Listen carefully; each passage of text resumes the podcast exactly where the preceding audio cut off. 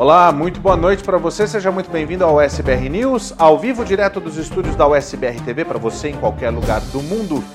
Hoje é quinta-feira, dia 29 de setembro de 2022. Na edição de hoje você vai ver Furacão Ian deixa cidades destruídas, pessoas desaparecidas e vítimas fatais na Flórida. O furacão é esperado para um segundo landfall entre a Carolina do Sul e a Geórgia. A gente atualiza para você a situação. Você vai ver imagens assustadoras que inundam o noticiário durante a cobertura das emissoras pelo país. E as eleições estão chegando. O TSE ap apresenta a sala das apurações e confirma que não há nenhuma irregularidade e que as urnas eletrônicas são confiáveis. E os candidatos se enfrentam na TV Globo daqui a pouco, antes do último.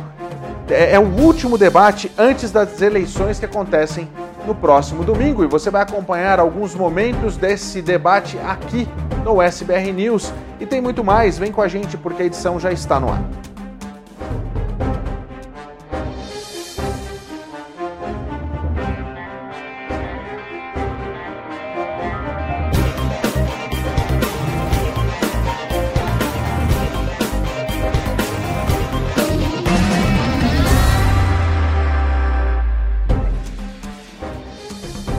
Muito boa noite para você, seja muito bem-vindo ao SBR TV, a TV que representa você que é brasileiro em qualquer lugar do mundo. Hoje é dia 29 de setembro, hoje é dia do último debate entre os candidatos à presidência do Brasil e eles se enfrentam, todos eles lado a lado, daqui a pouquinho na tela da TV Globo e a gente vai trazer alguns momentos desse debate para você aqui durante o SBR News.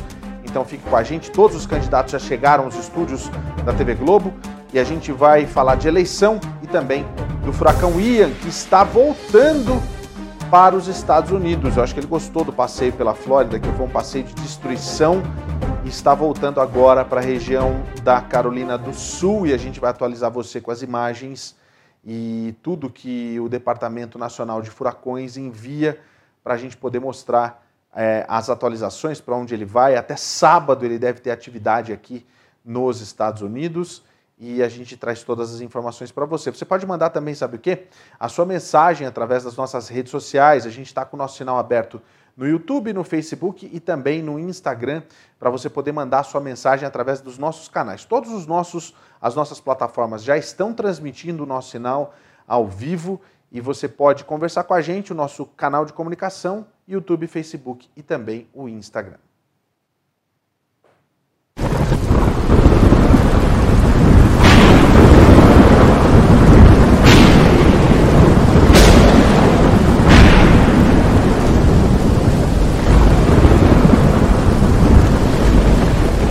Olha, o furacão Ian está voltando. Essa é a situação que a gente tem para contar para você. O furacão Ian, ele saiu daqui dos Estados Unidos, da Flórida, onde ele passou de maneira devastadora. A gente vai trazer algumas imagens daqui a pouco.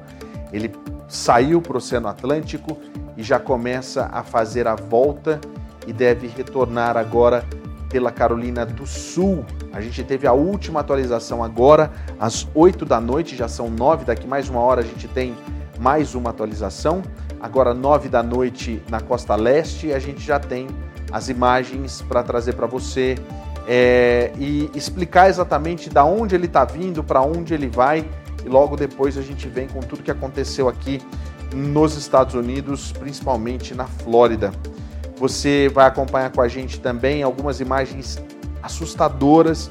Eu recebi uma ligação agora há pouco que, de, de, de um amigo que estava em Tampa, é, inclusive está aqui fazendo, esperando todo o seu processo, ele que é advogado, de ficar pronto. E ele falou: Paulo, eu nunca vi isso. E a situação é desesperadora para quem nunca passou, porque a gente não está acostumado com isso no Brasil, né? Então é mais ou menos isso. Olha, vamos dar uma olhada então é, nas informações que a gente tem para você. Coloca no ar, Tony, para mim aqui. É, vamos lá, Joab, primeiro, para a gente começar com as telas é, para apresentar para você aonde é que o furacão tá. Ele já, olha só, ele atravessou a Flórida está aqui no Oceano Atlântico e agora ele sobe. Ele era uma tempestade tropical quando ele saiu daqui da Flórida. Ele ganhou força com ventos de mais de 60 milhas, 80 milhas por hora, desculpa, e ele segue sustentando essas 80 milhas por hora. Amanhã, sexta-feira, durante a madrugada, duas da manhã, ele segue até mais ou menos duas da tarde, onde ele deve fazer o landfall. Se esperava que fosse nessa região, ele se desviou mais para o leste e vai fazer a entrada aqui, bem na região de Charlotte, aqui na Carolina do Sul, e aí depois ele perde força e segue aqui entre a Carolina do Norte e a Virgínia, isso no sábado. No sábado a gente imagina que ele vai dar uma desaparecida. A velocidade dos ventos ainda no sábado será de 35 milhas por hora, mas quando ele fizer a entrada, a velocidade dos ventos é de 80. Uma coisa que é muito importante entender, e a gente viu que aconteceu aqui na passagem pela Flórida, é que o furacão ele é muito grande, ele é muito aberto, e são justamente os ventos do entorno do cone é que podem trazer muitos problemas, principalmente a questão da enchente. A gente vai ver daqui a pouco algumas imagens que você vai ficar mais do que assustado. Eu fiquei assustado quando eu vi. A água sobe muito rápido e não tem para onde a gente fugir, né? Então daqui a pouco a gente vai mostrar para você. Olha, é... na sequência aqui a gente vai ver a questão da, olha só, Toda essa região aqui ainda está com um alerta de furacão, tá? É, de tempestade tropical. Aí a gente tem nessa região que vai, por isso que eu falei que na, aqui está a Carolina, tá a Geórgia. Aí a gente tem a Carolina aqui até a Carolina do Norte. Nessa região a gente tem um aviso de furacão a gente muda um pouquinho, porque a gente passa para o lado de lá, né? a gente passa para o lado da, do, do, do, leste dos Estados Unidos, e é justamente nessa região, e ele deve entrar aqui em Charleston, que há um aviso de furacão. Logo na sequência, passa para um aviso de tempestade tropical, né, que a gente está vendo aqui, ó, tempestade tropical, porque ele perde força. Mas todos esses condados que vão desde Myrtle Beach até Savannah podem sofrer com a força do furacão. Isso lá no estado da Carolina do Sul. É bom que as pessoas vão se preparando, porque a situação é, é complicadíssima, né? E aí a gente vai ver agora a seguir é um movimento que ele faz. Isso até o sábado. Olha só, e ele vem e vem com força. Ele vem menos organizado do que estava acontecendo lá na, na, na, na Flórida, mas ele vem de uma maneira que vai causar estrago. Vamos colocar de novo para a gente ver essa animação, por gentileza? Como é que ele vem? Ele vem com força e a entrada dele, inclusive, pela região. Olha só. Ele vem e vem. E, e é justamente a área que a gente tem que ter medo, é justamente essa área que é, é mais amarelada e vermelha, que é onde estão os ventos mais fortes, né? É justamente isso, olha só. E é aonde ele está entrando, na região de Charlotte na região é, da savana aqui embaixo, na região da praia de Myrtle Beach. Então a gente tem as duas Carolinas aqui enfrentando essa situação, até chegar na Virgínia, né, os ventos e a chuva, e no sábado e no domingo ele se move, chegando até a região ali de Washington DC. Né? A gente pode ver que ele vai e vai se movendo, aqui ó, sábado, 8 da manhã, ele vai se movendo. Aqui é aquela questão da chuva intensa, mas já com menos chuva, mas toda essa região da costa leste vai sofrer com chuvas nos próximos dias. O Ian chegou e chegou com muita força, fazendo história e causando muitos problemas, né? Daqui a pouco a gente vai trazer mais informações para você a respeito dessa movimentação do Ian pelo país. Aliás, é, nessa situação, nós vamos ver agora Vamos começar, vamos começar com é, algumas imagens aéreas que a gente separou para você poder ver o que, que, foi que o Ian aprontou na Flórida. Pode colocar as imagens, Tony? Vamos lá? Você está vendo aí, ó, o caminho de, de destruição deixado pelo Ian é algo assim que é assustador. As equipes de resgate, de resgate usaram inclusive barcos, atravessaram ruas inundadas é, hoje para salvar milhares de moradores da Flórida que ficaram presos em meio a casas inundadas e prédios destruídos deixados pelo furacão Ian, que acabou atravessando o Oceano Atlântico e agora segue em direção à Carolina do Sul, como a gente mostrou agora há pouco. Logo depois de enfraquecer para uma tempestade tropical enquanto cruzava a península da Flórida, ele recuperou força e já segue como um furacão de categoria 1. A devastação que aconteceu na Flórida é, é algo assim inigualável, é um monstro de categoria 4, uma, uma das, das tempestades mais fortes que já atingiu os Estados Unidos. Destruiu um cais histórico à beira-mar, derrubou a eletricidade de mais de 2 milhões e 900 mil pessoas, que são residências e empresas na realidade, mais ou menos um quarto dos clientes de serviços públicos da Flórida. Um homem até agora foi confirmado morto, enquanto outras três pessoas foram mortas em Cuba depois que o furacão atingiu a ilha na terça-feira. Existem pessoas desaparecidas também na Flórida e que ainda não foram encontradas.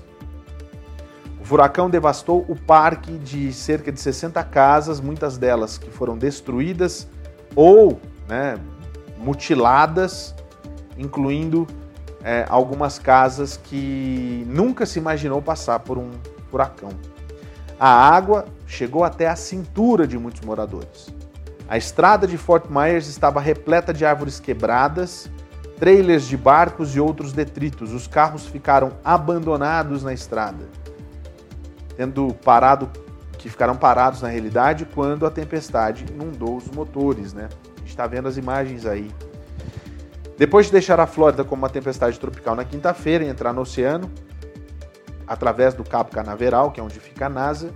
Já o furacão já tem novamente teve, né, ventos de categoria de, de categorias maiores, né, de 120 km por hora, que dá mais ou menos aí 80 milhas por hora. Gente, olha só, é, essa imagem que você está vendo é de Fort Myers, onde o furacão entrou. A gente tem um áudiozinho dessa imagem, não? Não, né? E César, e César. E aí a gente vê porque nesse, nesse, nessas imagens que a gente está vendo aí, é, tinha justamente o piloto explicando o lugar onde tudo aconteceu. Olha esse barco onde é que ele foi parar, gente. Olha onde esse barco foi parar. Depois o Tony vai deixar preparado aí a tela dividida para gente para ficar mais fácil de você entender e ver também as imagens e acompanhar comigo aqui do meu ladinho para a gente poder ir explicando para você essa situação aí. Olha só a praia, algumas casas ficaram inteiras, são, são casas de alvenaria, mas aquelas casas que têm a construção como é o padrão aqui dos Estados Unidos foram levadas como se fossem é, é, um papel assim, sabe? Tipo, é algo assim que a gente fica mais do que é, é, é assustado, né, quando a gente vê alguma coisa desse tipo, né, nessas imagens que estão que estavam rodando aí na sua tela, né. Mas olha só, é, nessas imagens que a gente viu aí, é, existe muita controvérsia. O xerife, o xerife disse que as fatalidades, as pessoas que morreram lá na região de Fort Myers, chegam a várias pessoas, centenas já o governador é, Ron DeSantis diz que nada disso é confirmado. Tá aí as imagens para você ver. O... Alguns relatos de morte após o furacão Ian ainda não foram verificados, pois as equipes de resgate esperam boas notícias. Na manhã dessa quinta-feira, o xerife do condado de Lee, Carmine Marceno Said, disse que nós temos centenas de mortes. O governador da Flórida, Ron DeSantis, esclareceu o comentário de Lee durante uma entrevista coletiva na manhã de quinta-feira, negando. Aquele número divulgado por Lee era basicamente uma estimativa de: ei, pessoas estavam ligando, a água estava subindo em sua casa, eles podem não ter conseguido passar, então, obviamente, esperamos que eles, esperamos que eles possam ser resgatados nesse momento. Quer dizer, o governador não confirma essa quantidade de mortes. Ele diz que centenas de mortes não foram confirmadas. As equipes vão verificar as pessoas que podem ter ligado para o 911 durante a tempestade para ver se precisam de ajuda ou se serão necessárias necessários resgates. Olha aí a, a, algumas situações que a gente está vendo aí de resgate. O Decentes disse acreditar que duas pessoas morreram durante a tempestade apenas, mas atualmente não está claro se essas duas mortes estão ou não diretamente ligadas à tempestade. O Florida Emergency Management ainda não emitiu um anúncio formal sobre feridos ou vidas perdidas durante a tempestade. O Ian atingiu a costa perto de Caio Costa, uma ilha que faz parte do condado de Lee, como um furacão de categoria 4 com ventos máximos sustentados de 150 milhas por hora. Olha só esse time-lapse da água subindo e como sobe, hein? É, a tempestade derrubou energia para mais de 2 milhões e 900 mil pessoas e, de acordo com Power Outage, é, um número maior de interrupção está justamente no condado, no Lee County, com mais de 420 mil pessoas sem energia, 20 mil é, prédios, né? Pouco menos de 90% dos clientes rastreados. Quer dizer, quase todo mundo ficou sem energia ali. Que coisa, hein? Existe um aviso para que as pessoas que vão usar a água, que fervam a água. Existe também um toque de recolher na cidade de Sarasota. E em Orlando, 40 milhas de lá, né? O, o, o, o, furacão também passou bastante enfraquecido, porém levando muita chuva e ventos de 65 milhas por hora. A gente vê essas imagens aí que a gente fica assustado, né? E como é, como é, a gente pode passar ano, vai ano, a gente sabe que isso é uma coisa comum por aqui, essa questão dos furacões, mas não com essa intensidade toda, gente. O que, que é isso? É algo que é mais do que assustador, né? Você vai ver agora o que os bombeiros de lá de Naples, é, como que eles fizeram para resgatar um, uma mulher estava presa num carro que estava praticamente todo tomado pela água. A gente tem as imagens, coloca no ar, Tony, vamos lá. Olha isso, ó. você está vendo a imagem do carro e os bombeiros chegando para resgatar. Tem uma mulher no banco da frente nesse carro, tá? É, você vê aí, ó, uma outra pessoa que estava num ônibus. Esse, isso que você está vendo lá de cá é um ônibus. O bombeiro ele quebra o vidro, né? Eles atravessaram as águas da enchente na quarta-feira para resgatar essa mulher que você está vendo, enquanto o furacão Ian estava passando naquele momento. Essas imagens de Naples, do resgate lá de Naples, de Naples, mostram um bombeiro quebrando a janela do passageiro e ajudando a mulher a ficar em segurança. A condição dela não foi imediatamente divulgada, mas parece nas imagens que ela saiu de forma ilesa. As autoridades do condado, as autoridades do condado de Collier disseram à noite que metade das ruas de Naples não eram transitáveis devido à maré alta e as marés poderiam aumentar ainda mais o nível da água. Mais cedo, o Corpo de Bombeiros também postou um vídeo mostrando equipes lutando com a água na altura do peito enquanto a tempestade é, envolvia o Corpo de Bombeiros número 1 um, no centro da cidade. E aí você vê o momento em que eles fazem o resgate. Não é de um ônibus, não. Essa imagem é uma imagem direto do, do caminhão do Corpo de Bombeiros mesmo, né?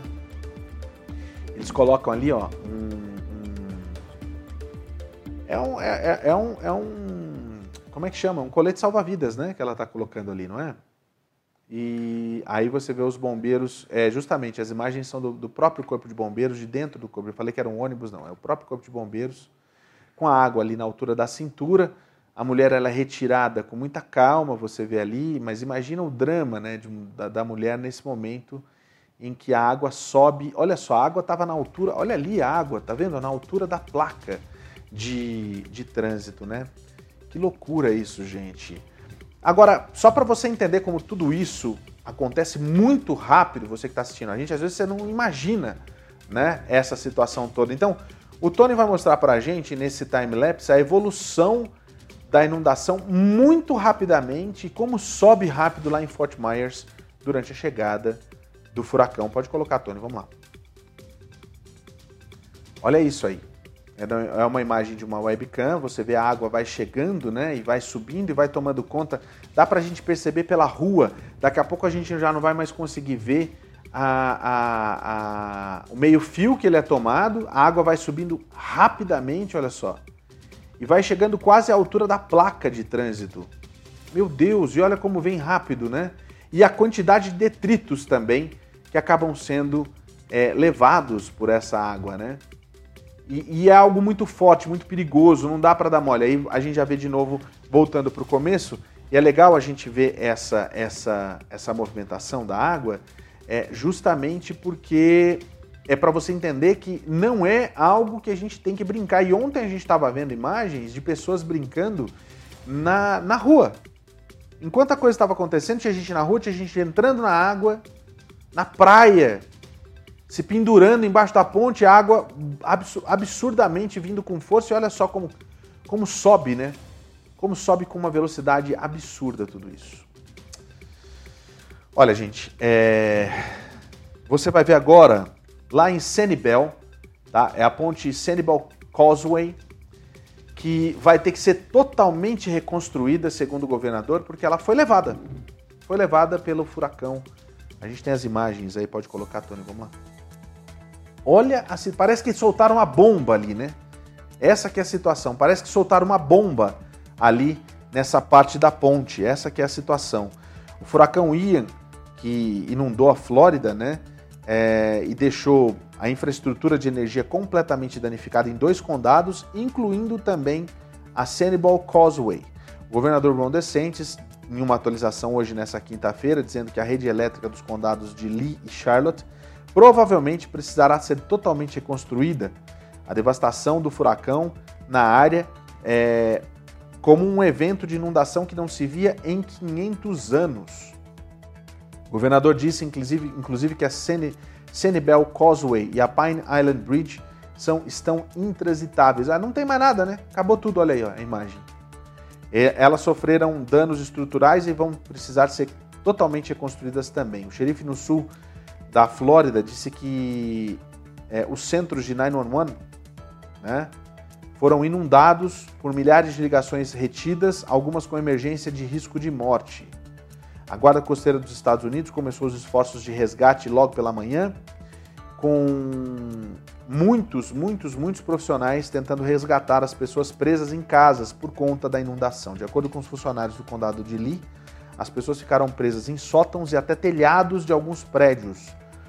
Na quarta-feira, os oficiais do leste de Naples realizaram 30 resgates na água. Durante a noite, as autoridades da cidade de Punta Gorda disseram que o abastecimento de água acabou. E o farol de Sanibel, Sanibel parece ainda estar de pé. Ele fica localizado no extremo leste da ilha, foi construído em 1884 e entregue à Câmara Municipal de Sanibel em 2004 para fins de restauro. Que coisa, hein? Mas a, a, a ponte, as pontes mesmo, tipo, já era, né? É a ponte do rio que cai. Que loucura isso, hein? Que, que loucura mesmo a gente ver essa situação é, do Ian, que muita gente achava, não, não vai acontecer nada, porque muitos outros que chegaram por aqui, praticamente foi isso que aconteceu, né? Passaram incólume, não fizeram muita, muito estrago. Né? Deixa eu aproveitar aqui para ver os comentários que vocês estão mandando para mim. Você pode mandar os comentários através das nossas redes sociais, tá aí, ó, o YouTube, Facebook e também o Instagram. Daqui a pouco a gente vai mostrar para você, faltam só 10 minutos vai começar o último debate entre os presidentes, entre os candidatos à presidência do, do Brasil lá na TV Globo. A gente vai mostrar, a gente não pode mostrar o, o, o, programa inteiro, mas a gente vai mostrar alguns trechos do que tiver acontecido, do que estiver acontecendo e, claro, a cobertura completa a gente traz amanhã no SBR News. Eu tenho mensagens aqui. A Cláudia, chefe Cláudia Magalhães, chefe Cláudia Magalhães mandando mensagem para a gente aqui. Boa noite, PS. Muito triste ver toda essa destruição, mas a pergunta que não quer calar. Quem o governador da Flórida acha que vai limpar e reconstruir tudo isso? São os americanos? Pois é, né? Eu me lembro que quando a Maria passou, o que tinha de imigrante descendo para a região mais costeira da Flórida para fazer reconstrução, o pessoal que subiu para o Panhandle para fazer também reconstrução quando foi a vez do Michael. Olha, gente, é não tem americano suficiente para fazer isso não. E se o governador diz que imigrante nenhum presta, né, ilegal, melhor é repensar isso daí. O Rogério F. Skate, a Ampa Skate Park se mobilizou para ajudar as pessoas na Flórida. Muito obrigado pela informação, Rogério. A Kelly Terra fala o seguinte: Eita, que furacão Ian já está aprontando valendo, né, Paulo Sérgio? É, tá aprontando, tá voltando, inclusive, viu, Kelly? Ele tá dando a volta e tá querendo entrar de novo sem passaporte, sem visto e sem nada. O Eduardo Sapato, Eduardo Sapata. Quero ver como arrumar tudo isso sem os imigrantes que eles dizem não querer no seu estado, no seu estado. Aí vai de quem vai votar, porque as pessoas, os americanos que também perderam as casas, eles votam e vão precisar da mão de obra de quem? dos vizinhos americanos, é uma, é uma, é uma boa colocação, Eduardo. Hudson Santiago, agora vai passar na costa leste de Savana Estamos em alerta, mas ainda sem evacuação de acordo com a cidade onde moramos. Orem por todos. Um abraço, PS. Obrigado, Hudson. Obrigado pela audiência. Fica ligado, a gente já mostrou o mapa aqui da onde é que vai entrar. Ele é, é na altura mais ou menos de Charlotte. A Savannah está mais ao sul ali, na Carolina do Sul. Ele entra um pouquinho mais acima, mas os ventos em Savannah vão ser muito fortes também por conta do cone, né? Que a gente explica quando a gente mostra as telas aqui. A Anne Silveira Swensen tem gente sem luz desde ontem, sete da noite. A Anne Swensen, ela tá lá em Metroeste, em Orlando, e daqui a pouco a gente vai mostrar algumas imagens de Orlando para vocês, para vocês entenderem o que foi que aconteceu alguns pontos de Wisconsin, é, Wisconsin, Kissimmee, é, Celebration, é tanto lugar que a gente às vezes vai se perdendo e vai misturando as coisas. Me entendam, por favor, tá? Marcelo Marshall Moreira, boa noite, Paulo. O Rio de Janeiro está orando pelas famílias na Flórida e ligado na USBR TV. Um abraço, um abraço para você e para todos aí no Rio de Janeiro. E a gente continua também orando por, por tudo que acontece é, no nosso país, aí no Brasil também. Né? A Magda de Provo, boa noite, Paulo Sérgio Abe, equipe, obrigada pelas informações. Meu filho está na Geórgia, em Atlanta, e eu estou apreensível. Continue a oração pelos nossos irmãos atingidos pelo furacão. Magda, se acalma que Atlanta vai sofrer com chuva. O que tem que prestar atenção é a questão das inundações que você viu ali nas imagens. Elas chegam de uma vez só é muito rápido. Isso é algo que a gente fica bastante assustado. Fora isso, gente, é, a gente tem uma imagem que eu acho que é, é, é uma forma da gente entender que é, eles estão prontos. As equipes de resgate já estão atuando e a gente tem uma imagem para mostrar tudo isso para você, que são justamente as, as equipes de resgate que, segundo a prefeita do condado de Miami-Dade, Daniela Cava, vai é, tem 96 membros da equipe de busca e resgate urbano de Miami-Dade, né, a Florida Task Force One, que estão sendo, é, que estão sendo enviados para algumas outras áreas impactadas pelo furacão Ian. A prefeita é, também vai visitar o armazém da Global Empowerment Mission, onde foram coletadas doações de suprimentos extremamente necessários pelos afetados, para os afetados pela tempestade. A prefeita do condado de Miami-Dade, Daniela Cava, chefe de resgate de bombeiros de Miami-Dade, Raid Jadala, Miami-Dade, é, Miami-Dade, diretor de Miami-Dade de gerenciamento de emergências, o Pete Gomes, todos eles estão ali é, em pessoa, você vê aí nas imagens, fazendo justamente aquilo que deve ser feito, colocando a mão na massa e conversando com as pessoas que estão seguindo para essa situação. Tá? Isso aconteceu, eles já estão a caminho já. Né? Isso aconteceu hoje pela manhã, 5 e meia da manhã. A prefeita que você vê aí falando já mandando, né, essas equipes para ajudar e a gente vê que muita gente está ajudando. Inclusive hoje, em alguns grupos de WhatsApp, tinha muita gente questionando é, sobre a questão de doações, porque tem muita gente que não foi impactada, muita gente que tem condições de ajudar com doação de comida, doação de, de é, é, coisas que são de utensílios de higiene, por exemplo, e que estão, estão precisando. Sugestão: headcross.com. Você vai encontrar um link ali para você poder é, saber exatamente onde entregar a sua doação. Eu acredito, muita gente fala, fala mal do, do Exército de Salvação, fala mal da, da, da, Cruz Vermelha, eu acho que eles fazem um trabalho incrível, tá? Principalmente nesses momentos agora. Se tem pessoas que fazem o gerenciamento mal em alguns lugares, aí tem que ver certinho e ir para cima, mas a Cruz Vermelha, no estado da Flórida, está fazendo um trabalho incrível de distribuição de, de é, é, alimentos, também para cães e animais, né? todos os pets que foram resgatados também, é, e também a distribuição de materiais de higiene, que é muito importante. Então procura lá, redcross.com, você vai encontrar lá um link dentro da página para você poder saber em que lugar que você pode levar suas doações. Isso é muito, muito, muito importante, tá? É, vamos ver então mais comentários de vocês que estão, estão participando com a gente aqui. Muito obrigado pela audiência nesses dias todos. A gente sabe que é algo que é, é muito assustador né? a gente passar por, é, por esse tipo de coisa, mas a gente está aqui para prestar esse serviço e para trazer as informações para você. É, Olivia Passos, já tirei minhas plantas da varanda, cadeiras e sombrinha do wood deck do quintal e nem penso em sair na chuva com ventos. A situação é diferente e perigosa. Agora é hora de pensar em quem precisa de ajuda. Isso mesmo, Olivia.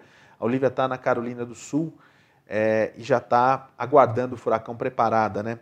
O John Edson está lá em Manaus, no Amazonas. Paulo Sérgio, o furacão o furacão Ian vai chegar em, em Miami, é uma, é uma cidade da Carolina do, Sul, do Sul que é uma cidade da Carolina do Sul que vão ser atingidas pelo furacão Ian. Eu não sei aqui de que cidade que ele está falando, né? Mas de qualquer forma a gente deu aqui as cidades da cidades costeiras, né? Ah, e quais as cidades? Ah, entendi. Ele está mandando de novo a, a, a, a, mensagem dele. Quer saber quais cidades da Carolina do Sul que vão ser atingidas? Eu vou pedir depois para a gente colocar o mapa, não agora, depois para a gente colocar o mapa, para a gente poder mostrar e eu vou acompanhar com outro mapa para poder falar de algumas cidades ali naquela região para ficar um pouco mais fácil para a gente entender. Se o Tony é que hoje eu acho que a gente não consegue colocar o, o, o, o mapa ali, né? Mas tudo bem, a gente coloca aqui, eu vou, eu vou, a gente vai lidando com isso. Consuelo Terra está dando boa noite para a gente. Estou no Brasil, em, tem oração é, por essas vidas aí. Só a misericórdia de Jesus Cristo. Obrigado, Consuelo pela, Consuelo, pela mensagem. É muito importante a gente ter essa união de todos em torno dessa tragédia, né? Agora são 9 horas e 26 minutos. Um dos grandes problemas, gente, que a gente tem quando vem o furacão, não é o furacão em si. O furacão a gente consegue prever, a gente consegue é, fugir, a gente consegue se resguardar por conta da passagem do furacão. O problema maior é que o furacão traz também os tornados. E os avisos, os avisos de tornados, eles chegam muito em cima e é muito difícil da gente é, é, sair dessas, né? E a gente está vendo agora aí que esses tornados chegaram com muita força nessa região aí de Miami, inclusive, tá? De Broward, do Broward County. É, Pasadena Lakes, um bairro no leste de Pembroke Pines, viu o pior dos tornados que pousaram no condado de Broward na noite de terça-feira. E na realidade foi na tarde de quarta-feira, né, que as equipes foram para lá para ver exatamente o que estava acontecendo. Quase todas as ruas do bairro tinham um trabalhador em uma árvore com uma motosserra, como você está vendo aí, trabalhando para limpar galhos que haviam sido soltos. É, o bairro fica entre Douglas Road e a University Drive e fazem fronteira com o bairro Sheridan e o Taft Street. A escola primária de Pasadena Lakes, que fica na periferia do bairro mais próximo de Douglas e Sheridan, não sofreu danos expressivos. O vento arrancou cercas e deixou uma unidade de armazenamento tombada em um jardim ali próximo. Quase todas as casas tinham uma pilha de tocos de árvores e detritos entupindo os jardins. E aí, a gente vê aí que o aeroporto está fechado por enquanto, né, de Miami, mas o aeroporto de Hollywood Fort, eh, Fort Lauderdale permaneceu aberto. Esse aeroporto que você está vendo é o aeroporto de North Perry, que sofreu alguns pequenos danos estruturais de construção e aproximadamente 30 aeronaves foram danificadas por conta desse tornado que a gente mostrou ontem e está trazendo as informações para você hoje. O tornado foi um dos pelo menos dois que varreram o condado de Broward durante a passagem do furacão Ian. No condado de Palm Beach, um tornado danificou uma comunidade de aposentados. O bairro de Kings Point fica em uma área não incorporada a oeste de Delray Beach, de acordo com Palm Beach County Fire Rescue. E a gente sabe que duas pessoas foram transportadas para o hospital, incluindo uma pessoa presa em um banheiro depois que um telhado desabou e a gente vê aí ó, o quão rápido os moradores acabam se juntando para poder ajudar uns aos outros. Gente com motosserra, gente com serrote mesmo, sabe, para derrubar. Olha só os carros embaixo das árvores, um prejuízo absurdo. E muita gente fazendo isso mesmo embaixo de chuva. Que é isso que a gente tem que pensar, é isso que a gente tem que fazer. O caso dos aviões, os aviões tinham muitos aviões que estavam lá no aeroporto que estavam presos por cordas e não resistiram. Sabe, o vento virou, né? O vento, na realidade, é, fez um estrago absurdo. Que é muito triste, né? Que é muito, muito, muito triste. Uma, uma sugestão que eu ia dar para o pessoal que está na, na, retaguarda aí, se a gente quiser fazer, colocar o um mapa com a tela dividida, também funciona, viu? Para a gente poder mostrar. Acho que pode ser uma, uma boa aí, tá? Só para avisar. É, tem mais comentários aqui agora, deixa eu só apertar aqui na minha telinha gente sobe quando a gente vai lá. Lenny Lopes, Jacksonville está em perigo. Jacksonville está passando agora, nesse momento, com uma situação de muitos ventos por conta do furacão que está no oceano, mas é só a questão da inundação mesmo na cidade de Jacksonville, tá? John Edson dos Santos, é, ele falou assim: Paulo Sérgio, a minha preocupação é se o furacão Ian vai chegar nos campos das universidades dos estados da Carolina do Sul e da Universidade da Carolina do Sul. É isso? Então tá, a gente vai dar uma olhada aqui para mostrar quais cidades, tá, é, John? para a gente poder trazer a informação mais, mais é, precisa para você do que eu falar aqui sem ter visto o mapa ainda, tá? Graça dos Santos. Boa noite, Paulo. Você tem ideia de que horas ele vai passar pela Geórgia? Estamos indo descarregar o caminhão na cidade de Vidália amanhã. Olha, a previsão é de que ele deve chegar por volta das duas da manhã, foi que eu falei hoje, né, no começo do programa, né? Duas da manhã é o horário que eu acho que ele gosta de chegar, que ele chegou duas horas da manhã também em Orlando ontem, e hoje ele deve chegar mais ou menos por essa hora. Mas a gente vai esperar também, porque daqui a pouco a gente tem um novo advisory. Vamos esperar para ver se existe alguma mudança. Mas por enquanto é durante a madrugada a chegada do Ian lá, tá? Vamos então agora, sabe fazer o quê? É, ah, eu, tô, eu vou levantar. Vamos fazer o seguinte: vamos falar de eleições lá no Brasil.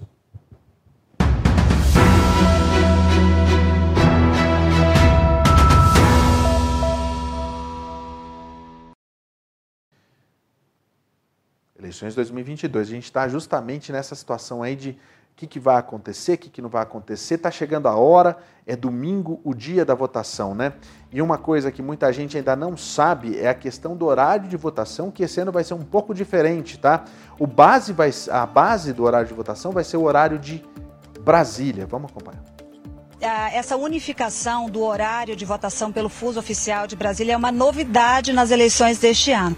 E aí ficou dessa forma, para quem mora no Acre e em 11 municípios né, do Amazonas, a votação será das 6 da manhã às 3 da tarde. Em outras 51 cidades amazonenses e também Mato Grosso, Mato Grosso do Sul, Rondônia e Roraima, o horário será das 7 às 4 da tarde. Por fim, em Fernando de Noronha, que será das 9 às 6 da tarde. Já no restante do país, o horário de votação será entre 8 da manhã e 5 da tarde, mas quem estiver na fila depois desse horário vai poder votar normalmente. Lembrando aí que são cinco candidatos: primeiro deputado federal, depois estadual ou distrital, senador, governador e presidente. São muitos números para decorar e aí quem não tem a memória muito boa como eu, reconheço, a colinha está liberada e sempre funciona. Sempre funciona mesmo, tem em mãos o número do seu candidato, mas para quem está votando aqui nos Estados Unidos, são só dois números que você precisa saber. O primeiro e o segundo número são dois algoritmos, dois algarismos só. Algoritmo é do YouTube, Paulo Sérgio. Algarismos. São dois algarismos muito simples, decore o número do seu candidato e vá para sua votação com tranquilidade. Lembrando que tem uma novidade também, uma outra novidade esse ano, que é justamente a questão do e-título. Você já deve ter visto aí na nossa, na, no nosso intervalo comercial que você precisa baixar o aplicativo no sábado, porque no domingo ele não vai estar mais funcionando. Eu estou no maior colégio eleitoral de São Paulo, na Zona Oeste, e aqui mais de 20 mil eleitores são aguardados no próximo domingo. E eles vão poder votar apenas trazendo o celular. Mais de 30 milhões de eleitores já ativaram o aplicativo e-título, 2 milhões e meio só na última semana. A ferramenta do Tribunal Superior Eleitoral reúne informações na palma da mão, como nome, número de inscrição do título de eleitor e local de votação, inclusive com mapa de localização localização por GPS. No dia da votação, o eleitor poderá utilizar o aplicativo para se identificar na zona eleitoral. Mas atenção, isso só é possível se o eleitor já tiver feito o cadastramento da biometria. Lembrando que o telefone é proibido na cabine de votação. O aparelho vai ficar sobre a mesa da sessão eleitoral no momento do voto.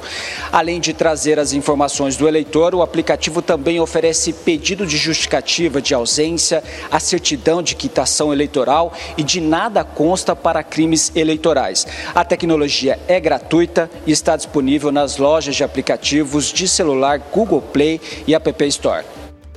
Olha, gente, vamos mostrar agora para vocês uma das grandes polêmicas. Lembrando que o debate já começou. Tá? Daqui a pouco a gente vai dividir a tela para poder mostrar um pedacinho do que está acontecendo, mas ouvir mesmo a gente vai ouvir daqui a pouquinho, tá? Mas eu queria mostrar para você primeiro aquela sala das apurações.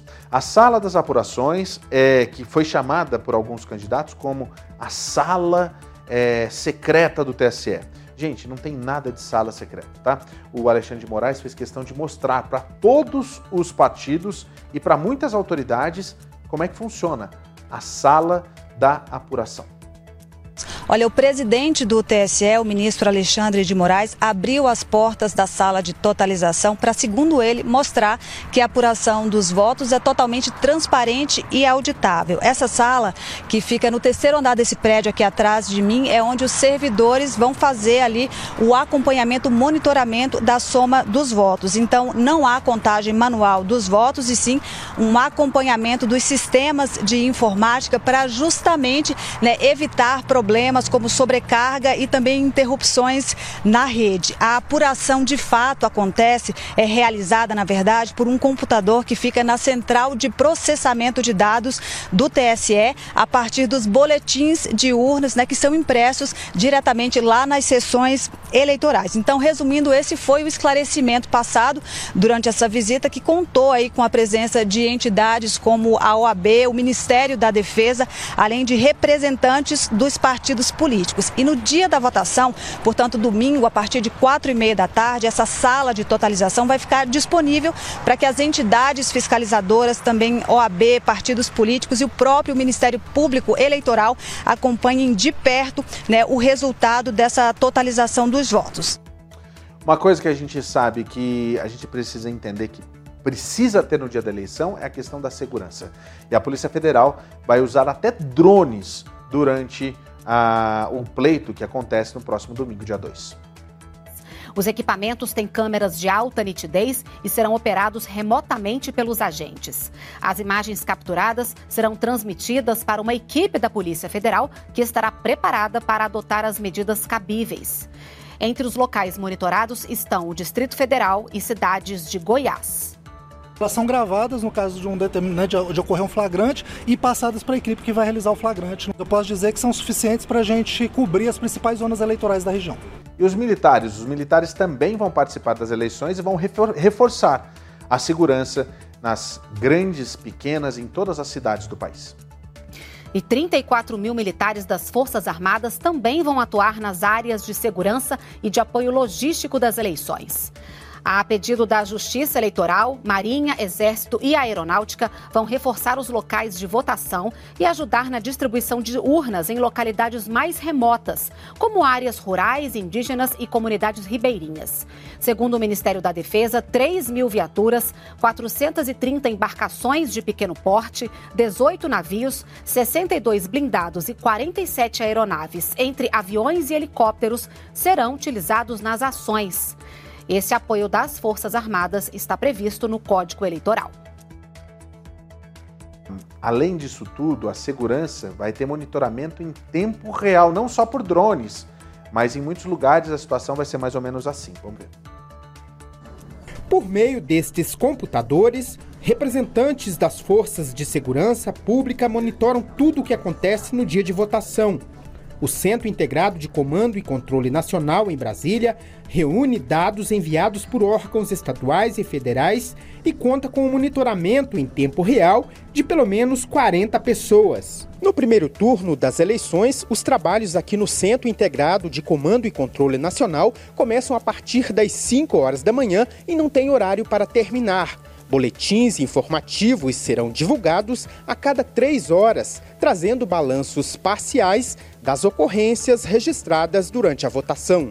No dia 2 de outubro, sob a coordenação do Ministério da Justiça e Segurança Pública, milhares de agentes vão atuar nos locais de votação, cartórios eleitorais e centros de apuração de votos de todos os estados e do Distrito Federal. O papel do Ministério da Justiça, bem como das forças policiais né, dos estados, é justamente proporcionar segurança às áreas de interesse operacional, os locais de votação, locais de apuração, as vias públicas, as principais estações de, né, de metrô, de transporte né, rodoviário, enfim.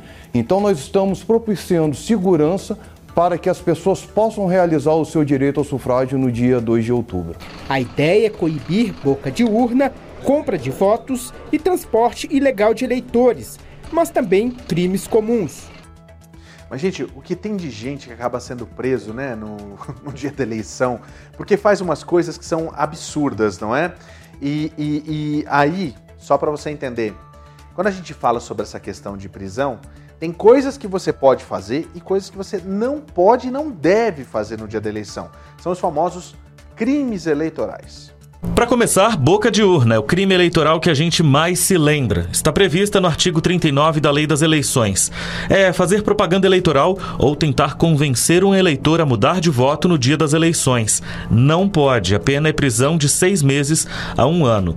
Outro clássico, esse do Código Eleitoral, artigo 299, a compra de votos, com dinheiro ou outros bens que beneficiem o eleitor. Mesmo que a pessoa não aceite o candidato, pode pegar de um a quatro anos de prisão e multa.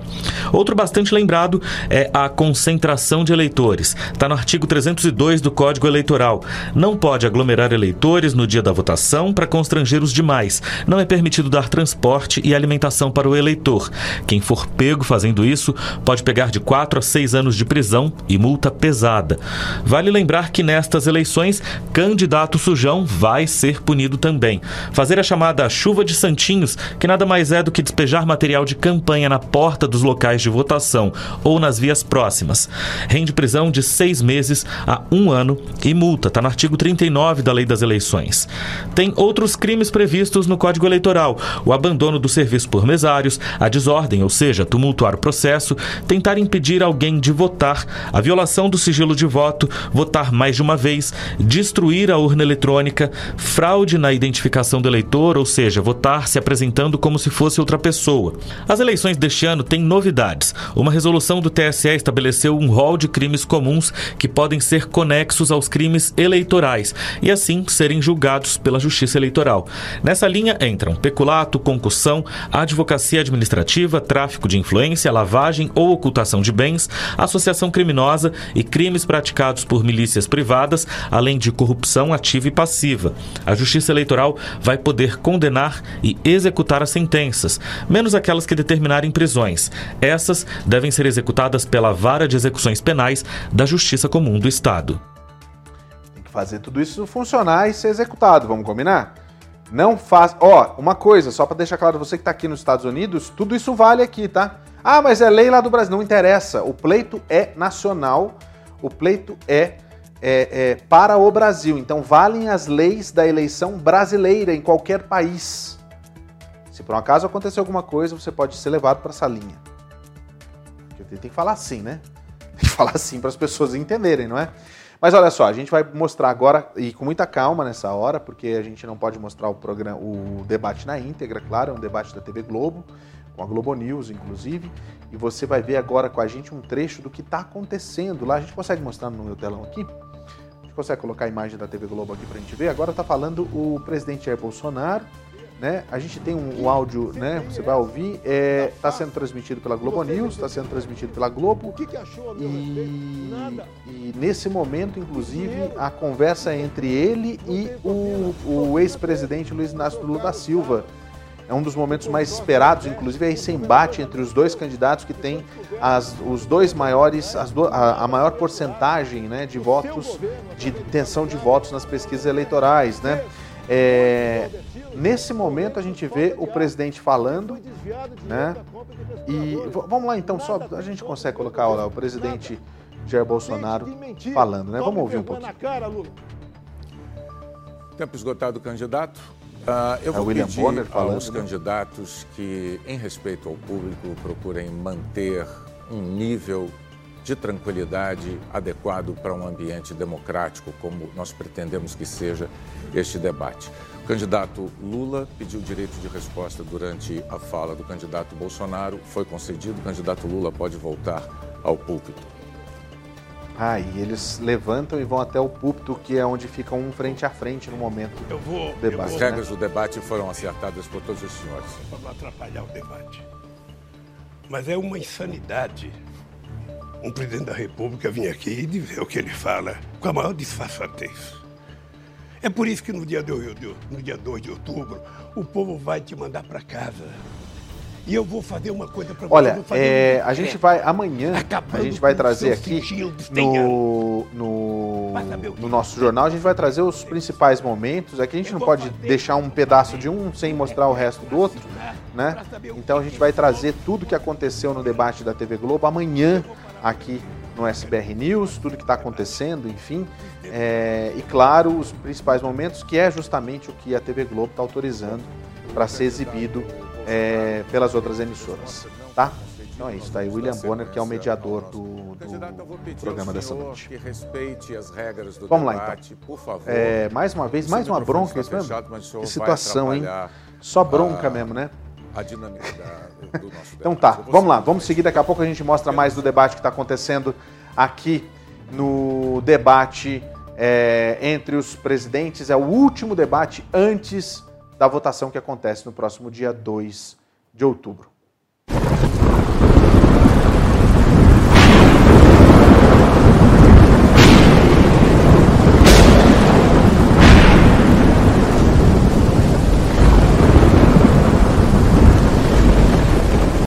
Olha, gente, vamos ver agora umas imagens, voltando a falar sobre o, o furacão Ian. Os moradores, você vai ver agora algumas imagens que os moradores é, fizeram e, e, divulgaram, é, é, mostrando exatamente a inundação. Pode colocar no ar, Tony, vamos lá? Olha só, essa é uma casa em Fort Myers que foi totalmente tomada pela água. Você tem noção do que é você estar em casa no momento em que isso acontece? Gente, é, vocês me desculpem, mas é algo assim mais do que inconcebível. É complicado a gente imaginar. É, é, é, é, muito absurdo a gente ver isso. E é uma casa, vamos combinar? É uma casa grande, não é, Joab? É uma casa grande essa casa aí. É uma casa, você vê aí, a casa bem grande mesmo. Pena que a gente não ouve o Joab falando, sim, Paulo, é uma casa grande no meu ouvido. Mas é exatamente o que a gente está vendo. E a força da água que entra de uma vez, que entra com é, é, é uma, um, uma força absurda. Olha só, aí a gente tem, a gente não tem o áudio né, dessas imagens, infelizmente o César não deixou o áudio das imagens para gente, é, para a gente ver o morador explicando exatamente como que é a situação da. Olha só os carros, né? O carro, os carros quase que com água pela metade da porta né, alguns telhados que são aquelas coberturas dos carros né, que ficam no condomínio é, totalmente derrubados, são folhas, né? Isso aí vai como se fosse papel, né, na hora que passa o furacão, vamos combinar? Tipo isso mesmo, né? E aí você vê ainda a movimentação na, nas, na, na, nas palmeiras, né? Olha, olha só essa casa até onde que a água veio. E, e, sai arrancando tudo, tá vendo? É papel, é papel. E aí, literalmente, o que a gente vê é papel, né? A água no primeiro. No, no, aí é o basement da casa, eu imagino. Não é o primeiro piso, é, é o basement da casa, totalmente tomado pela água, não é? E aí, vamos combinar? A água subiu até o primeiro piso da casa também. Você vê o morador mostrando aí como a água chegou com força e com muita, muita, muita força. Olha só a situação do vento que, que bateu nessa, é, é, nessa casa, como que o vento. Como que o, como que o vento vem e vem com força e vai derrubando tudo, né? Porque aí você vê o, o, a moradora explicando exatamente. Que pena que eu não tenho o áudio, viu, César? Que pena que eu não tenho o áudio dessa daí, dessa, dessa dessa, dessas imagens, mas tem mais imagens ainda para a gente mostrar. A gente tem, inclusive, olha só, são algumas imagens aéreas lá de Fort Myers que você vai acompanhar com a gente para você ver como é que ficou. Olha só a situação. Esse é um helicóptero que sobrevoou a região de condomínios né, na Flórida. A gente, a gente fala, eu tenho um amigo que eu conheço que fala que a Flórida é um tremendo um pântano. Né? E ontem surgiu uma, uma pergunta sobre a questão dos alligators eles vão e seguem adiante e vão para o meio da rua, tá? Segundo a informação que a gente recebeu, é como se, a gente, se eles tivessem mais um cantinho para eles nadar, tipo isso. E vão, não estão nem aí.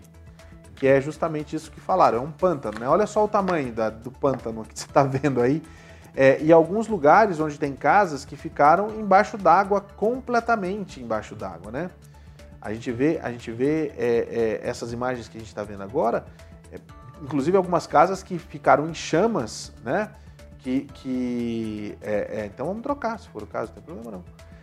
Você está vendo aí que algumas casas, né? Essas casas elas chegaram a pegar fogo por conta também da destruição.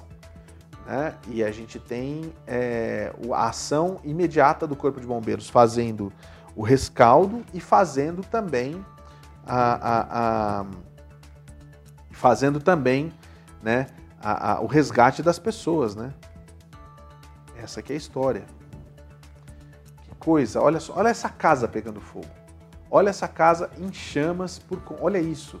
E, e, e vamos combinar, os, os, o, o, Corpo de Bombeiros muitas vezes está fazendo resgate e não tem condições de correr para salvar né, a, a, casa. E nesse caso aí, a casa pega fogo e vai pegando a casa, vai pegando fogo na casa do lado, vai pegando fogo na outra casa. Nesse caso aí, parece que não, não tem condições do, do fogo se alastrar, né? Mas mesmo assim, você vai ficar parado esperando? Não, né? Muitas vezes pode acontecer também do fogo começar por conta de raios, né? É, é, que é muito comum durante essa situação é, do, do furacão. E, e olha só, essa casa que a gente está vendo aí, completamente destruída. Se não foi destruída pelo furacão, acabou sendo destruída pelo fogo, né? Que coisa, que loucura, né? Olha só.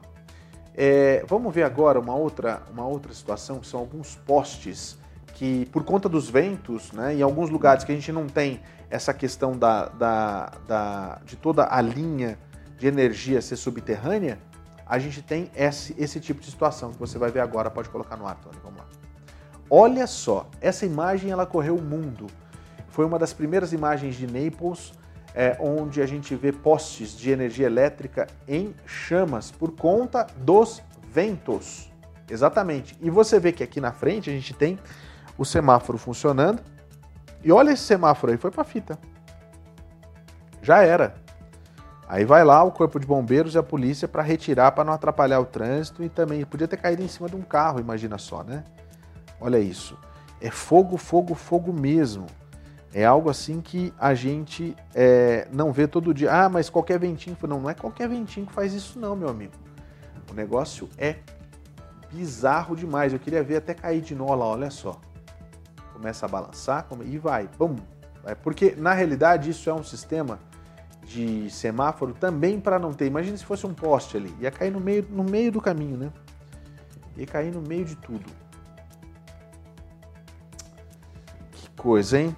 Olha, é, você vai ver agora algumas imagens de lá da, da, da Flórida e você vai ver exatamente todos aqueles carros enfileirados se preparando para começar a restaurar a energia elétrica na Flórida. Até agora já são 2 milhões e 900 mil pessoas, mil estabelecimentos, casas, né, estabelecimentos comerciais que estão sem energia elétrica.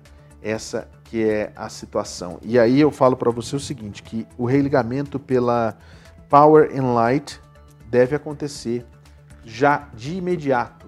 A, a segunda informação que a gente tem, um quarto da população da Flórida está sem energia elétrica e todos esses carros, que é uma parte só, né, em, um, em um ponto estratégico, é, já estão nas ruas trabalhando porque o furacão passou e agora é hora de restaurar tudo isso.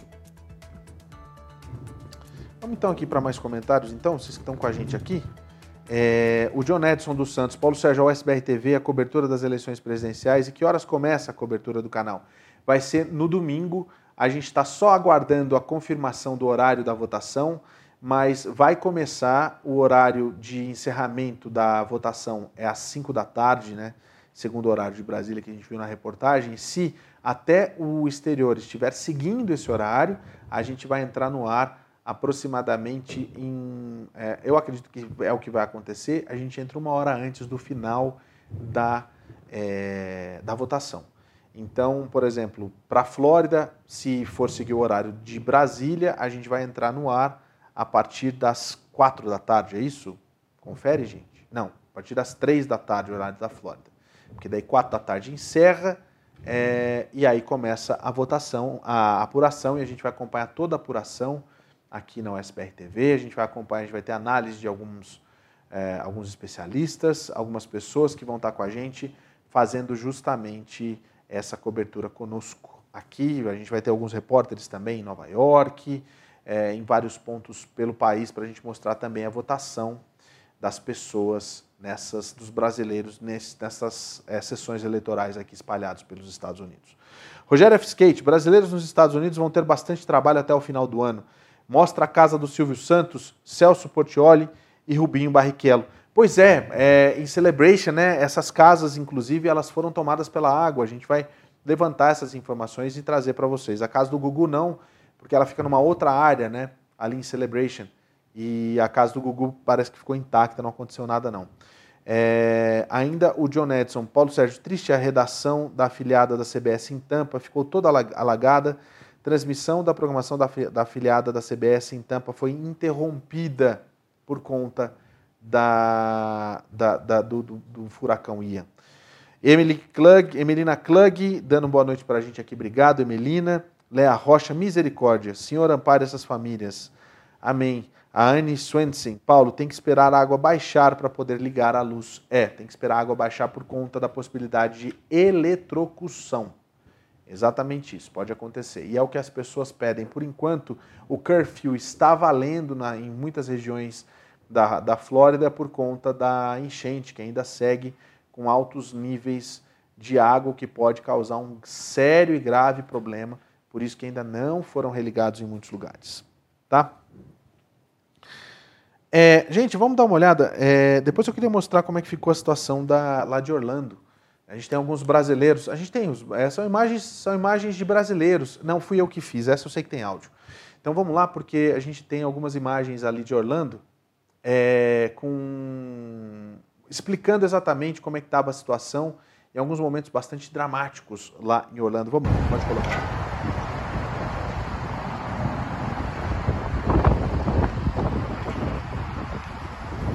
Olha só, você está vendo aí a Celebration High School, uma parte né, do campo totalmente tomado, as ruas no entorno da Celebration High School totalmente tomadas pela água também. Isso hoje de manhã nessa região, logo depois da passagem do furacão. Mas você vê, ó, não tem chuva mais, né?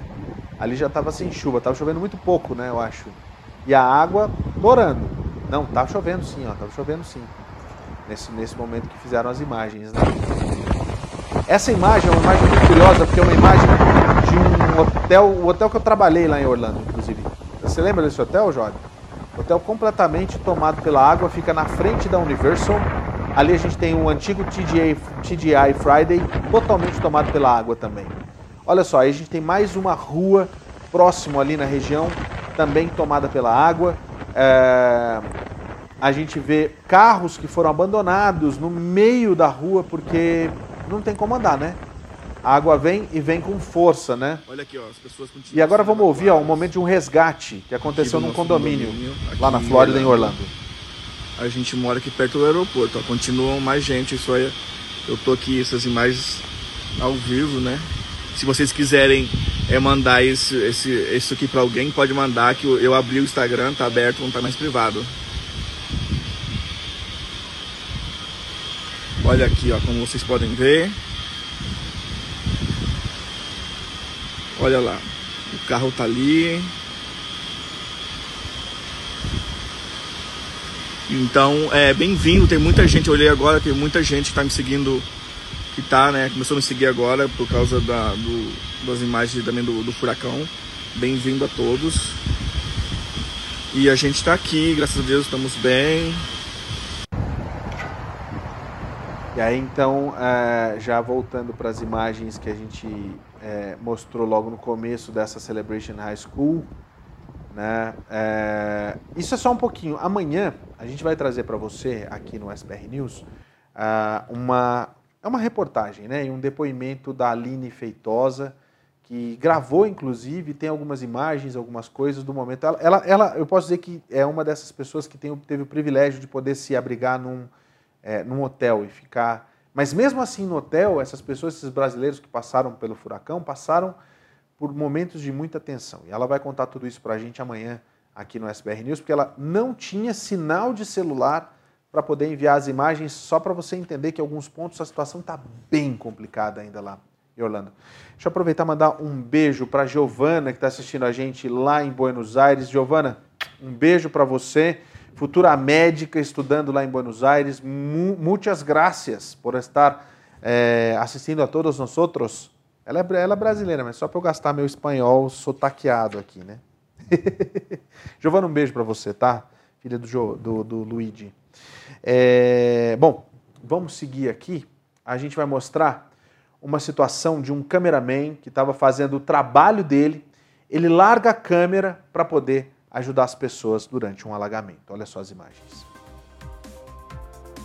Você está vendo aí, ó, você está vendo aí é, o momento em que o câmera larga né, a imagem, o cinegrafista do Sunrise, ele largou a câmera, ele sai correndo para ajudar os moradores da Flórida que estavam fugindo da enchente. Né? Durante uma travessia lá em Naples, isso foi hoje, né, quinta-feira, o Tim Lester, que você viu ali na frente, estava transmitindo para o programa de, de, o Good Morning, né, o Good Morning Sunrise, quando o cinegrafista Glenn Ellis, que você viu correndo ali, largou o equipamento e correu para um grupo de pessoas que tentavam atravessar as águas das enchentes. O apresentador né, do Sunrise, do programa, perguntava: é, Você você está bem? E aí ele respondeu: Não, está tudo bem, estamos apenas ajudando algumas pessoas na água aqui. Falamos com alguns deles e eles já nos dizem que suas casas foram perdidas na água e que estão inundadas, eles tiveram que abandoná-las. Eles, eles simplesmente não tinham outra maneira de fazer isso. Gente, que coisa, hein? Aí eu falo, tá vendo? O cinegrafista está lá, o repórter mesmo foi lá pegar a câmera e é o repórter que está mostrando agora, né? As imagens, na realidade, né?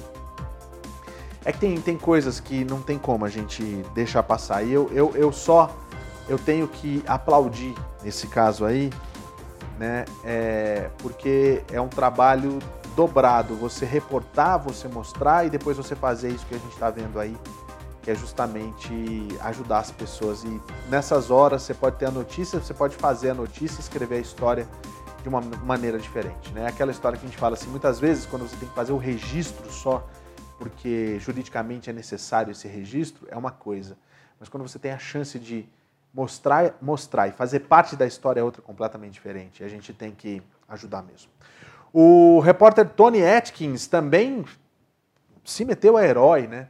e foi resgatar uma enfermeira durante o furacão. Olha só, a gente está vendo as imagens que estão aí na sua tela. O repórter é lá de Orlando. Ele resgatou uma mulher que tentou dirigir pelas águas da enchente por conta do furacão, isso também na quinta-feira de madrugada. A mulher era uma enfermeira a caminho do trabalho quando seu veículo ficou atolado numa enchente lá na Orange Avenue. É, Tony Atkins, que é da West 2, que é a NBC, ele estava nesse cruzamento há algum tempo e sabia quanto era profunda a água ali. E eles notaram que a mulher estava acenando e pedindo ajuda. E aí ele foi lá, atra... olha só, a água tá para cima da cintura, né, no caso dele ali, né? Coisa, hein?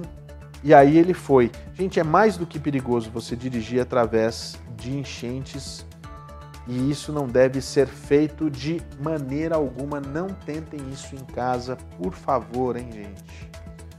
É, não tentem fazer isso aí na sua rua, na sua cidade, na sua casa. Isso é, o é o fim da picada, é, é, o cúmulo, né? Olha, o furacão Ian, como a gente estava falando aqui no começo da nossa edição, ele subiu de categoria. Ele era um furacão, uma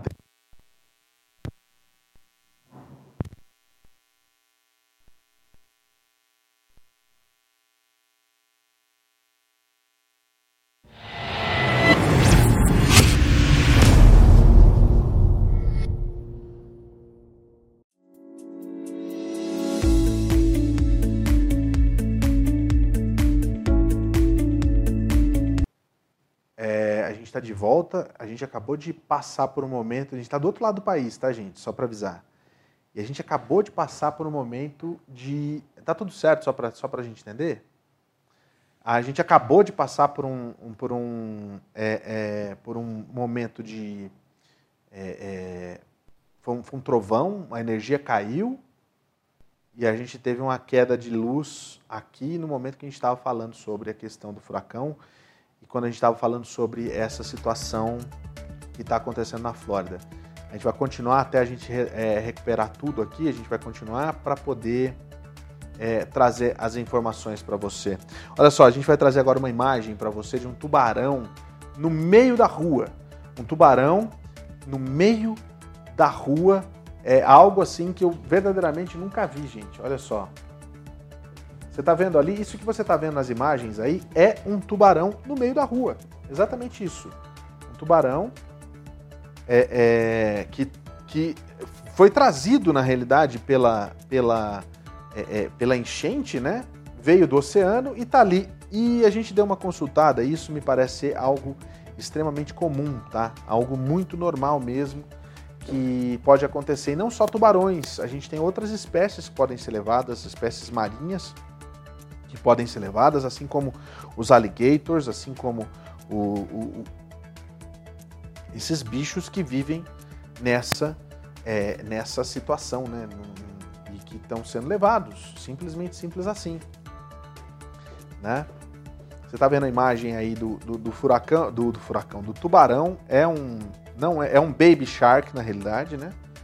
É um baby shark, a gente sabe que é porque você vê que é um tubarão pequeno, mas não é falsa essa imagem. É uma imagem que circula o mundo e que é sim uma imagem é, verdadeira, tá?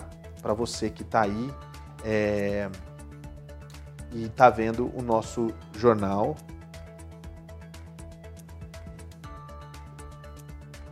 Então, vamos, fazer uma coisa aqui. Só deixa eu vir para esse lado de cá enquanto a nossa equipe está colocando aqui a. É, aonde, Tony, que é melhor? Aqui? Ah, então tá bom. Então a gente fica aqui um pouquinho e a gente vê aí o que, a gente tem mais para colocar. Pode voltar para mim aqui. Só para explicar para você que está em casa, a gente tá, tendo uma chuva agora aqui em Utah. Uma chuva muito forte, foi um trovão. E eu quero, quero até ver isso aí depois, porque a gente teve um, um, trovão, um raio muito forte, uma queda de energia aqui. Rapidamente os nossos geradores é, é, é, permaneceram ligados, tanto que a gente não saiu do ar, né, Joab? A gente não saiu do ar no, durante o, a transmissão, só foi uma queda de energia rápida, quando a gente falava justamente sobre a situação da Flórida. A gente está no estado de Utah, que fica do outro lado do país, tá? Do outro lado do país. É... E na realidade, gente, que eu queria trazer para vocês agora Vamos colocar de novo. Eu queria trazer de novo aquelas imagens é, que você viu da casa sendo inundada, Tony. A gente consegue colocar no ar essa imagem de novo? Para a gente poder mostrar para você que está aí assistindo a gente. É. Pode ser, pode ser essa imagem do helicóptero também, não tem problema não. A gente está vendo essas imagens aí, que são as imagens que mostram o furacão, né? é, o estrago que foi feito pelo furacão lá em Fort Myers. E aí a gente segue, é, só para você entender, é algo assim que a gente não consegue imaginar e muita gente não imaginava que isso poderia acontecer nesse período. E eu acho que você também consegue imaginar que eu estou dando uma enrolada porque a gente está colocando as coisas de novo no lugar, né? Aqui na, na, na... e a gente já está com tudo certo, tudo funcionando. Vamos seguir, as câmeras estão indo, né? Deixa eu mostrar para você a imagem do homem é, lá em Orlando dando uma voltinha de caiaque, mas não era uma voltinha não, tá gente? Na realidade ele estava aproveitando para também dar uma checada é, no que estava acontecendo ali pela região, né? A gente tem as imagens, pode colocar no ar. Olha só. O cara saiu de caiaque, é um, é um militar, inclusive, né? E a única forma que tinha para se sair lá em, em Orlando era justamente assim.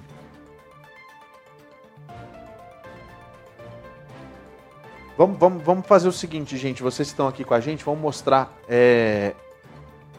Vamos mostrar para você. E enquanto você está vendo aí as imagens do caiaque, eu quero trazer para você uma imagem é, que é justamente do que e de como está nesse momento o furacão Ian, ele que saiu de, da Flórida e já segue agora e já segue agora pela, pelo Oceano Atlântico e deve entrar na Carolina do Sul. A gente vai atualizar vocês nesse momento para você poder entender exatamente. É, é, essa imagem é uma imagem do Indy e a gente vai conseguir ter para você agora.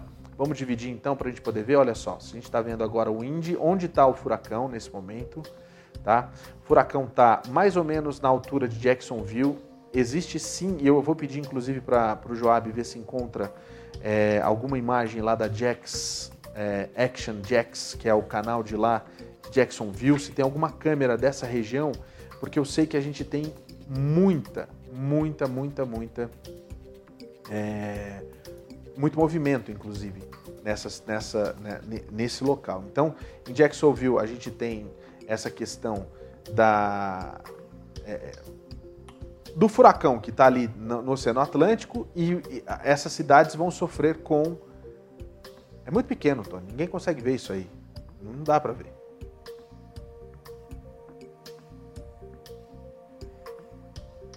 Ah, essa imagem que a gente tem é de 11 minutos atrás, né? E a gente vê que tá tudo calmo e tudo tranquilo lá em Jacksonville. É um time lapse. Essa aqui é a história. Mas tá chovendo sim, chovendo bastante. É do dia inteiro, né? É do dia inteiro, do dia inteiro.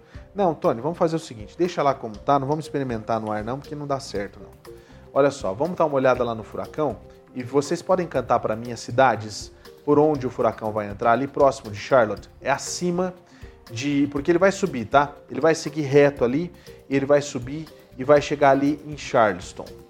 Tá vendo? A gente tem Charleston, a gente tem Savannah também, Myrtle, Myrtle, Myrtle Beach. Dá pra gente fazer um zoom maior ali pra gente ver as outras cidades menores ali na região?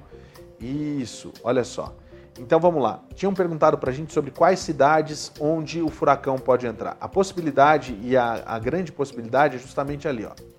Charleston, a gente tem, você está vendo é, em Waterboro também, Somerville, tá? em Monk's Corner, Holy Hill, isso tudo são cidades costeiras, né?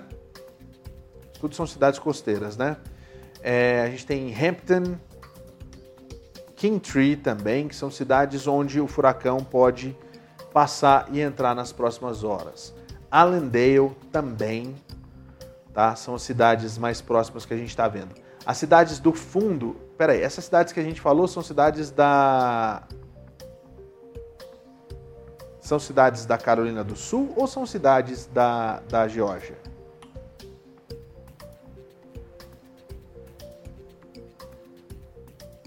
É da Carolina do Sul, né?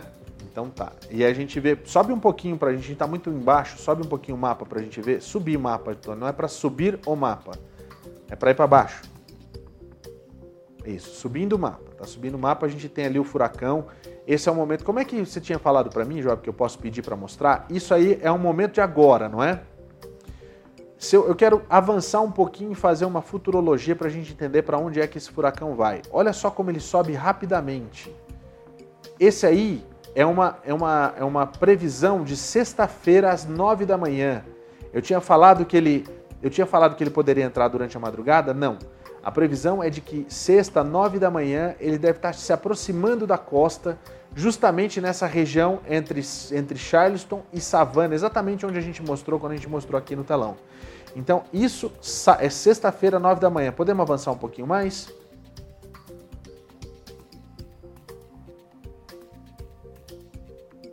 E aí você vê como, como ele vai. Ó, no sábado à noite ele já entra. Tá vendo o olhinho ali bem no meio, né? A sexta-feira, quatro da tarde, quatro da tarde, né? Ele já vai ter entrado e já vai se transformar numa, numa tempestade tropical. Mas prestem bem atenção nessa, nessa imagem que a gente tem a questão do furacão em terra que se transforma numa tempestade e olha só a quantidade e a força, porque ele tem parte que ainda está no mar. Então, a parte costeira da é, Carolina do Sul pode sofrer muito com essas chuvas, inclusive em toda a, a, a costa da Carolina do Sul e, e, parte da costa da Carolina é, do Norte também, um pedacinho ali que a gente está vendo. As temperaturas nessa, nessa, nessa. Isso aí não, não é velocidade do vento? Não, é então tá, são 22 graus Celsius. É isso? Ah, então são 22 graus Celsius nessa região. Tá bastante calor, inclusive, né? A gente vê Savannah ali com 20, se eu não me engano. É, Charleston tá com 22. A gente tem Augusta ali com 23, fica na divisa, né? Com, na divisa com a Geórgia. A gente tem Albany com 13 graus. Anderson com 16. Charlotte com 25 graus. Você vê como Charlotte, onde deve entrar, é onde está mais calor ainda, né? Isso nesse momento, né? Nesse momento aí, né? É o que a gente está vendo, né?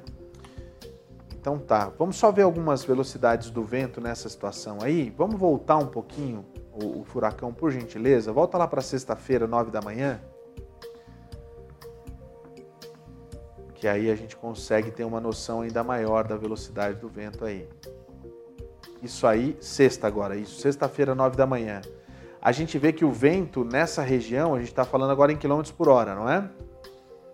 Então a gente tem alguns lugares ali que chega a 46 km por hora, 43 km por hora, né, 69 km por hora. Conforme vai afastando um pouquinho mais, nas áreas. É, ah, é milhas por hora, é isso? Então a gente tem 69 milhas por hora nessa região mais afastada. Você vê que onde está mais escuro, onde está mais vermelho, é onde as velocidades são maiores. E quando ele atinge o solo, ele diminui, mas você vê que quanto mais distante do olho, mais o vento fica um pouquinho mais forte em algumas regiões.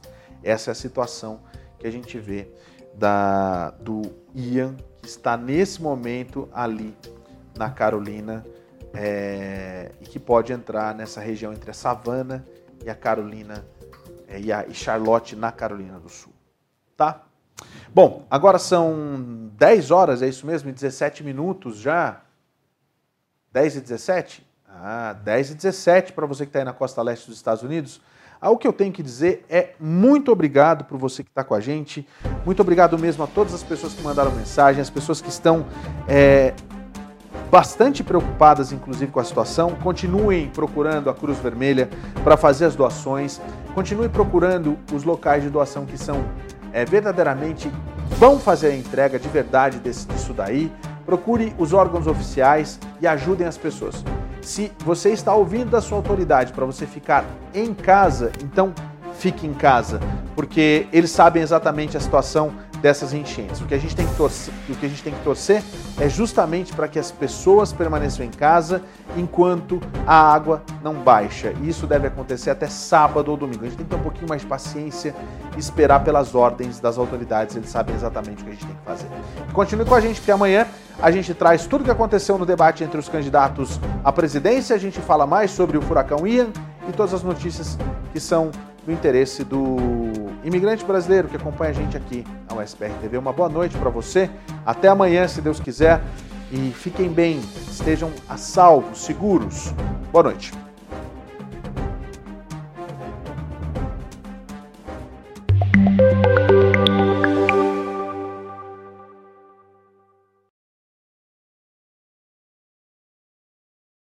USBR News. Oferecimento. Can happen. Acidentes acontecem. Ligue agora mesmo e fale com os nossos atendentes. 689 233 8563. Art Design Dental. Clareamento dental a partir de 199 dólares e procedimentos parcelados para você. Ligue agora. Wiz Insurance. Seguros de saúde, de viagem e de vida. 321 344 1199. Gondin Law. Suas metas, nossa missão. Agende a sua consulta com a gente.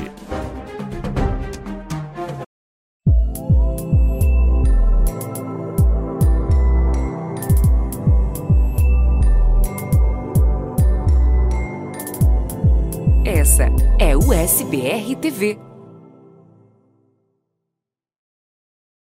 Oi, gente! E aí, tudo bem? Como é que vocês passaram a semana? Então, esse programa de hoje, eu quero que você venha comigo fazer Rice Krispie Treat.